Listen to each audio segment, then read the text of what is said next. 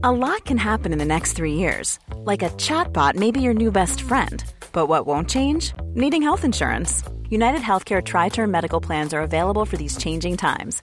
Underwritten by Golden Rule Insurance Company, they offer budget friendly, flexible coverage for people who are in between jobs or missed open enrollment. The plans last nearly three years in some states, with access to a nationwide network of doctors and hospitals. So, for whatever tomorrow brings, United Healthcare Tri Term Medical Plans may be for you. Learn more at uh1.com. No hay manera de rescatar a Aaron Rodgers en Green Bay. Los Packers tienen una alarmante situación con el tope salarial y tienen 40 millones de dólares más. Tendrán que deshacerse de varios titulares. Queridos amigos, bienvenidos a mi podcast. Un abrazo. Gracias por su compañía. Gracias por su escucha. Abrazo de YouTube, Spotify, Apple, Google, Amazon Music y todas las plataformas. Miren amigos, no soy actuario para conocer y dominar el mundo de las finanzas y el salary cap en la NFL. Si usted lo sabe, discúlpeme que lo, que lo repita, si no lo tengo que contextualizar. La NFL es una liga donde los 32 equipos tienen una cantidad tope para pagar el sueldo de jugadores, nada más. De sus 53 jugadores, más los 8 de la escuadra de práctica, el practice squad. Para esos jugadores hay 190 millones, un poquito más, un poquito menos este año, creo que fueron 187, 188, algo así, y esa cantidad va a subir significativamente para el próximo año, seguramente arriba de los 200 millones de dólares. Pero ningún equipo puede pasarse de esa cifra para pagar sueldos. ¿Cómo los distribuyas? Es tu bronca. Y, al y los sueldos, obviamente, pues se parten en mil formas. tú puedes firmar por 100 millones, pero este año cobras solo 5, y el año que entra a lo mejor cobras 15, y luego cobras 20, y luego cobras 6. Cada quien le da la estructura a los sueldos de acuerdo a cómo le conviene a sus finanzas. Y eso provoca que al término de cada año fiscal de la NFL, que el año fiscal de la NFL es marzo, los equipos tengan que hacer un corte. Con el nuevo año ya cada uno sabe cuánto le va a subir o bajar la nómina de sus jugadores. Si a este cuate le, lo firmé por 100, pero solo este año le di 10 y le prometí 20 el segundo año, pues me va a costar el doble. Ajustes como ese. Esto provoca que los 32 equipos tengan escenarios muy difíciles, muy diferentes. Y aquí se maneja el tope salarial. Al final del al, año fiscal, que es marzo, los 32 equipos hacen un corte y dicen, para que mis jugadores se mantengan en ese máximo de tope salarial de nómina, necesito cortar a tantos. O, a mí, hay equipos que dicen, a mí me sobra lana. Yo, yo tengo todos mis jugadores, despido a los que no me sirven y me queda lana. Eso puede pasar. En el caso de la temporada que viene, a partir de marzo, Miami es el equipo que más dinero va a tener para invertir. Va a tener 67 millones 677 mil 380 dólares para invertir en jugadores. Le sobra todo eso de su tope salarial. Bueno, pues Green Bay, después de dar ese contexto, Green Bay se pasa. Y se pasa nada más en casi 40 millones de dólares. De acuerdo a las cifras que yo tengo de Sport Track, Green Bay superará el tope salarial en marzo en 38 millones 414 mil 270 dólares. Ahora dígame usted, ¿cómo quieren que se quede Aaron Rodgers? Y usted dirá, pues que hay que renovarle el contrato, que él está firmado. Claro, tiene usted razón, Rodgers está firmado. Tiene y puede quedarse, no pasa nada con él. Pero ¿qué cree? Green Bay tiene unos agentes libres fundamentales y no va a poder renovarlos, porque para renovarlos necesita tener dinero disponible. Y le acabo de decir que no solo no tiene dinero disponible, se pasa en casi 40 millones. Entonces va a tener que cortar jugadores. A ver amigos, nada más Devante Adams es agente libre sin restricciones la temporada que viene. Es decir, se acabó su contrato y si Green Bay lo quiere, le tiene que dar un nuevo contrato. Davante Adams, si no es el mejor receptor de la NFL, es el 2. ¿Y sabe cuánto está cobrando hoy el receptor top de la NFL? 20 millones por año. ¿De dónde le paga Green Bay 20 millones a Davante Adams cuando tiene 40 millones de más? ¿Qué tal? Pero ese no es solo el tema. El tema es que Green Bay, reitero, tiene 40 millones de más y además tiene que dar, definir situación de varios titulares. A ver, le doy cifras.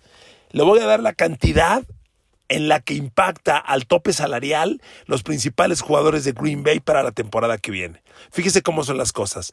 Aunque el sueldo de Aaron Rodgers la temporada entrante será de 26 millones 470 mil, su impacto en el tope salarial, en esos 200 millones que seguramente habrá para la próxima temporada, nada más Aaron Rodgers va a contar en 46 millones 444 mil 157 dólares.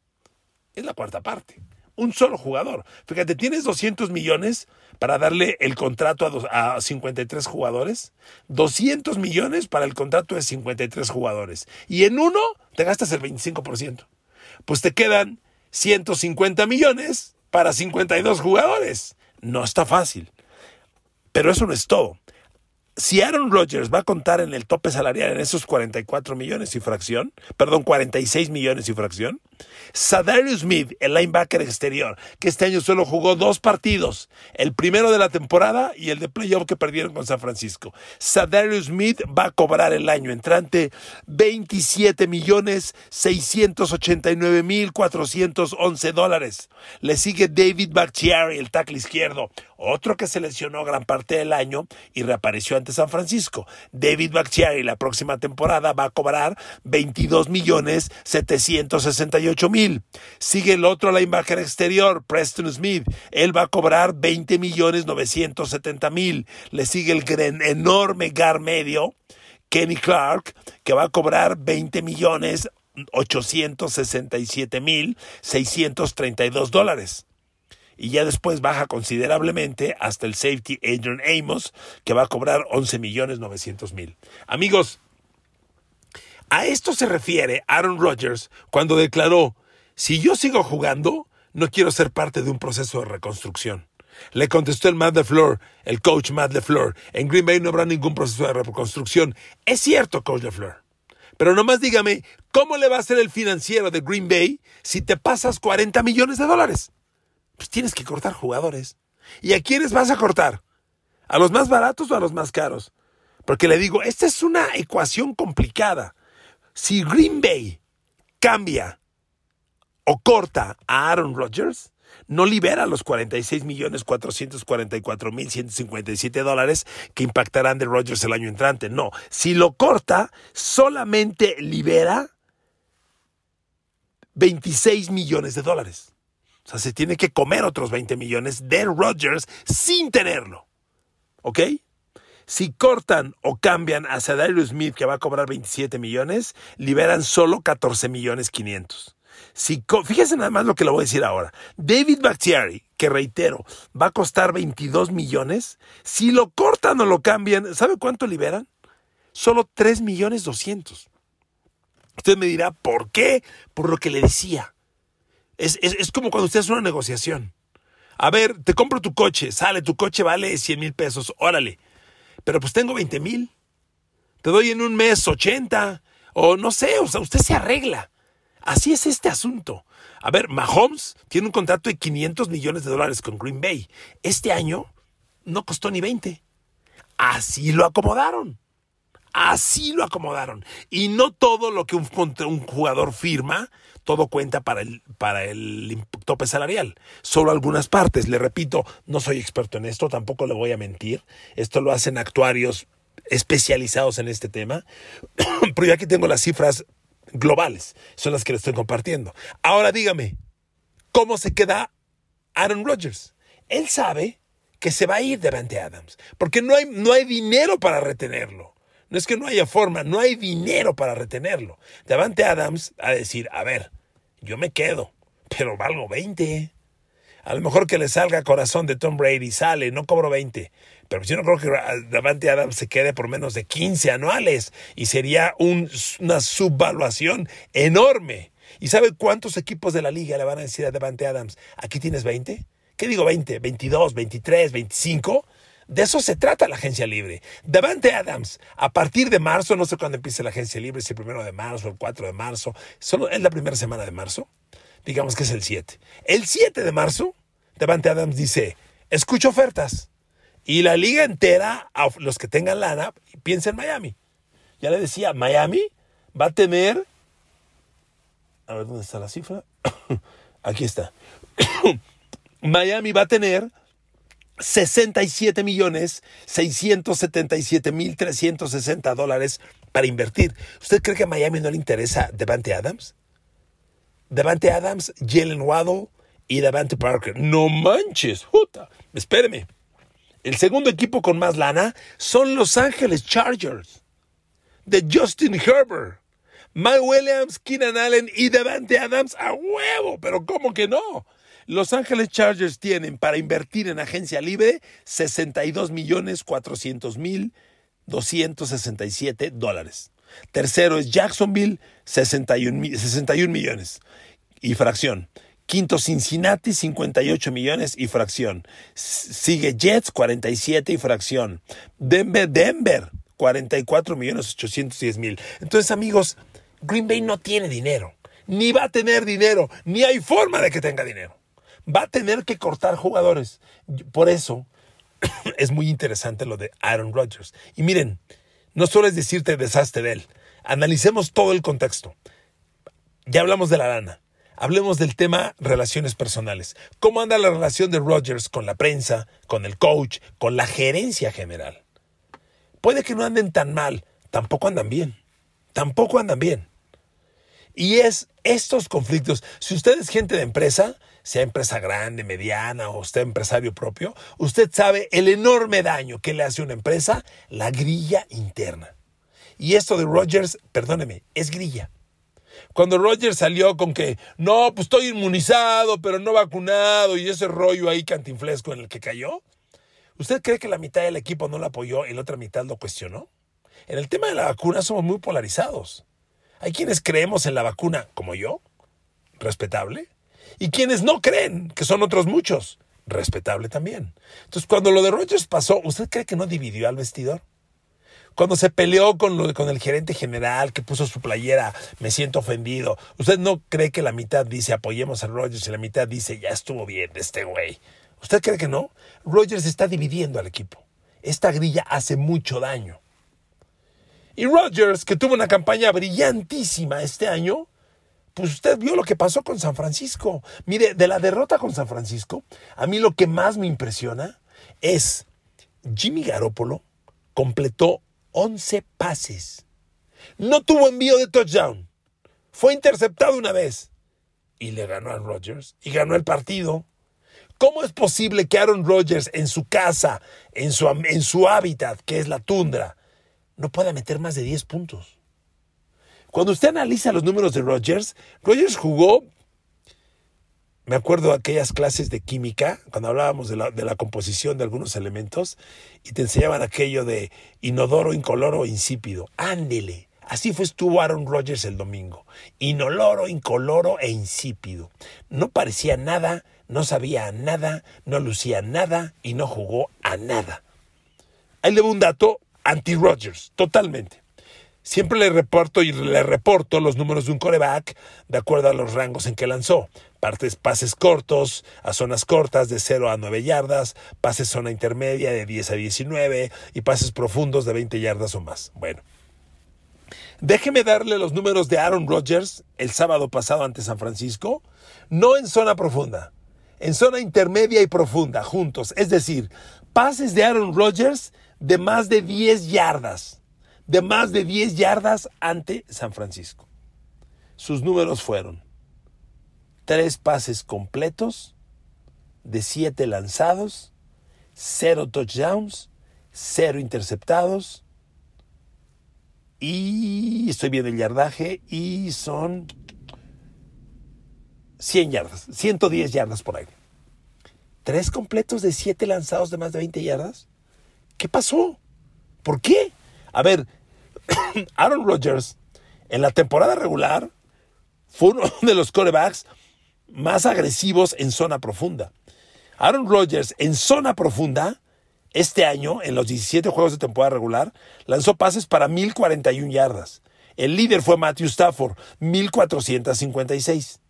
Solamente hubo 11 corebacks que lanzaron más de mil yardas en pases a zonas profundas, es decir, pases de más de 20 yardas. ¿Por qué ante San Francisco y de gran juego lanza 100? Tres completos, tres. Ahora, le pido otra evaluación. Un poquito de historia, el tema Jordan Love. Cuando tú eres un equipo NFL y reclutas un coreback en primera ronda de draft, tienes que poderlo jugar. Todos los corebacks elite de la NFL, en un 85%, son proyectos de primera ronda de draft. bueno, en este momento, Aaron Rodgers, primera de draft. Patrick Mahomes, primera de draft. Joe Burrow, primera de draft. Jimmy Garoppolo, segunda de draft, excepción. O sea, los corebacks de primera ronda tienen que jugar. Y, y Green Bay, hace dos años, se aventó la puntada de cambiar con, con, Miami, subir su posición en el draft para reclutar a Jordan Love, que según ellos era una joya, mandándole el mensaje a Rodgers claramente de como dijo aquel infame, come cenas y te vas. Ah, pues igualito. Aaron Rodgers, ya viene Jordan Love, cenas y te vas. Entonces, Jordan Love lleva dos años en Green Bay y no ha jugado. Bueno, este año jugó y por cierto perdió su partido. Discúlpeme si usted me hace el favor de escucharme, lo recuerdo y si no, le informo. Cuando Jordan llegó a la NFL y lo reclutó Green Bay, yo les dije, este chavo es lo más inflado que he visto en mucho tiempo y lo sostengo hoy. Pero bueno, lo reclutó Green Bay. Eso enfadó a Aaron Rodgers. Más allá del ego y de por qué lo reclutan y que ya me voy, está el tema táctico. A ver, hoy Green Bay solo tiene un receptor elite, Davante Adams. ¿Por qué no reclutó Green Bay un receptor en lugar de Jordan Love hace dos años? Miren, cuando hablamos de draft, yo siempre les digo, miren, en el draft Tú trasciendes no por lo que reclutas, sino por lo que no reclutas, ¿ok? Les recuerdo, en ese draft del 2020, Green Bay cambió con Miami para subir a la posición 26 y tomar a Jordan Love de Utah State, ¿ok? ¿Qué jugadores estaban disponibles? si usted va a los Packers, agárrese. Estaba disponible T. Higgins, que Cincinnati reclutó en la 33 y es el receptor pareja de Jamar Chase en este momento. Tuvo temporada de mil yardas. Estaba T. Higgins disponible, pero eso no es todo. Estaba disponible Michael Pittman, que Indianapolis reclutó en la selección 34, es decir, el 3 de la segunda ronda, procediente de los troyanos del sur de California. A ver, si no le suena a Michael Pittman, déjeme darle un dato. Este año, Michael Pittman fue el receptor número uno de los Colts. ¿Ok? El mejor. Mejor que T.Y. Hilton. Michael Pittman estaba disponible y prefirieron a Jordan Love. También estuvo disponible en ese momento el receptor abierto Chase Claypool. ¿Sí le suena a Chase Claypool? Me suena, me suena. ¿Steelers? Sí, ¿no? Creo que sí. Steelers. Imagínese Chase Claypool con Davante Adams y, Aaron Rodgers. ¿Lo puede creer? Green Bay lo tuvo. Chase Claypool fue reclutado por Pittsburgh en la posición 49, es decir, segunda ronda, cuando Green Bay ya había tomado a Jordan Love. Entonces, amigos, el error de tomar a Jordan Love no es porque tomaste un coreback, no. El tema es por qué no tomaste un receptor que es lo que necesita el equipo. Eso. Hoy tendrías a T. Higgins, a Michael Pittman o a Chase Claypool al lado de Devante Adams. ¿Te imaginas el pinche equipazo que tendrías de abiertos? Espectacular. Esa es la relevancia de esa decisión. Bueno, acabo con esta. ¿Sabe qué jugador también estaba disponible? Cuando Miami, cuando Green Bay reclutó a Jordan Love y lo despreciaron los Packers. Jonathan Taylor, el líder corredor de este año de la NFL y de los Indianapolis Colts, candidato a MVP, estaba disponible. Vea qué draft de los Colts. Michael Pittman y Jonathan Taylor. Ese es su gran draft, gran draft. Y Green Bay pidió un coreback que lleva dos años sentado. Entonces, amigos, Jordan Love tiene que jugar. Cuando Aaron Rodgers dice no me voy a quedar en un proceso de reconstrucción, se refiere a esto. Se va a ir Davante Adams. Se va a ir Davante Adams. No tenga la menor duda. A eso se refiere Aaron Rodgers cuando dice no quiero ser parte de un proceso de reconstrucción. Fíjese nada más. Davante Adams se va. Yo no sé qué quieran inventar los Packers, pero no hay manera de inventar algo que les dé 20 millones disponibles ahora que se han sobrepasado por 40 y puedan firmar a su gran receptor. Si se va Davante Adams, ¿quién es el mejor receptor de los Packers después de Davante Adams? Perdón, hay pura basura. Yo nunca le he creído a Allen Lazar. Déjeme darle un dato. Davante Adams este año capturó 123 pases, líder receptor de los Packers. El segundo, Allen Lazar, capturó 40 es la tercera parte de Davante Adams. Entonces Rogers dice, a ver, me quedo y se va Davante Adams. ¿A quién le lanzo? ¿A Allen Lazar? ¿A Marcus Valdez Scantlin, que atrapó 26 pases? ¿A Randall Cobb, que regresó para atrapar 28? No hay receptores en Green Bay. No hay. Por eso perdieron con los Packers, con los 49ers. Porque 49ers le cerró el camino a Davante Adams y no hay otras opciones. Y espéreme, Allen Lazar es el 2 y le tengo una nueva también es agente libre. O sea, hay que renovarle el contrato. Y se acuerda del cerrado Robert Tonian con el que tiene una gran química Rogers, pero este año se lesionó desde noviembre. Robert Tonian también es agente libre. Entonces, amigos, agente libre de Vante Adams, Allen Lazar, Robert Tonian, 40 millones de más. No, o sea, ¿de dónde? No hay manera. Por eso, queridos amigos, es un hecho. Aaron Rodgers va a salir de Green Bay. No hay manera de rescatarlo. Y concluyo con esto, amigos. Si usted es fan de los Packers, seguramente está pensando, entonces, ¿con qué carajo se va a quedar el equipo si se van todos? Mire, no, no, no, no. Eh, eh, el tema es que tienen que, no hay dinero para renovar a Davante Adams, ni a Allen Lazar, ni a Robert Tonian, o a lo mejor renuevan a Lazar y a Tonian, pero tienen que dar de baja sin duda a peces gordos como Bakhtiari. Bueno, Bakhtiari no, porque te va a liberar muy poco. A lo mejor Preston Smith y Sadario Smith, con el surgimiento de Ration Gary se irán y con eso liberas. Mire, aquí tengo mi tablita. si se van Sadarius Smith y Preston Smith, entre los dos, 14 y medio millones liberan Green Bay con la salida de Sadarius Smith y 8,350 si se va Preston Smith. Son 23 millones de dólares entre los dos. Bueno, es la mitad de los 40 que tienes que votar más muchos jugadores de medio pelo que a lo mejor ahí están sumando cifras importantes, amigos, es lo que va a tener que hacer Green Bay. Y ahora seguramente usted me dice, ¿y cómo los vamos a reemplazar?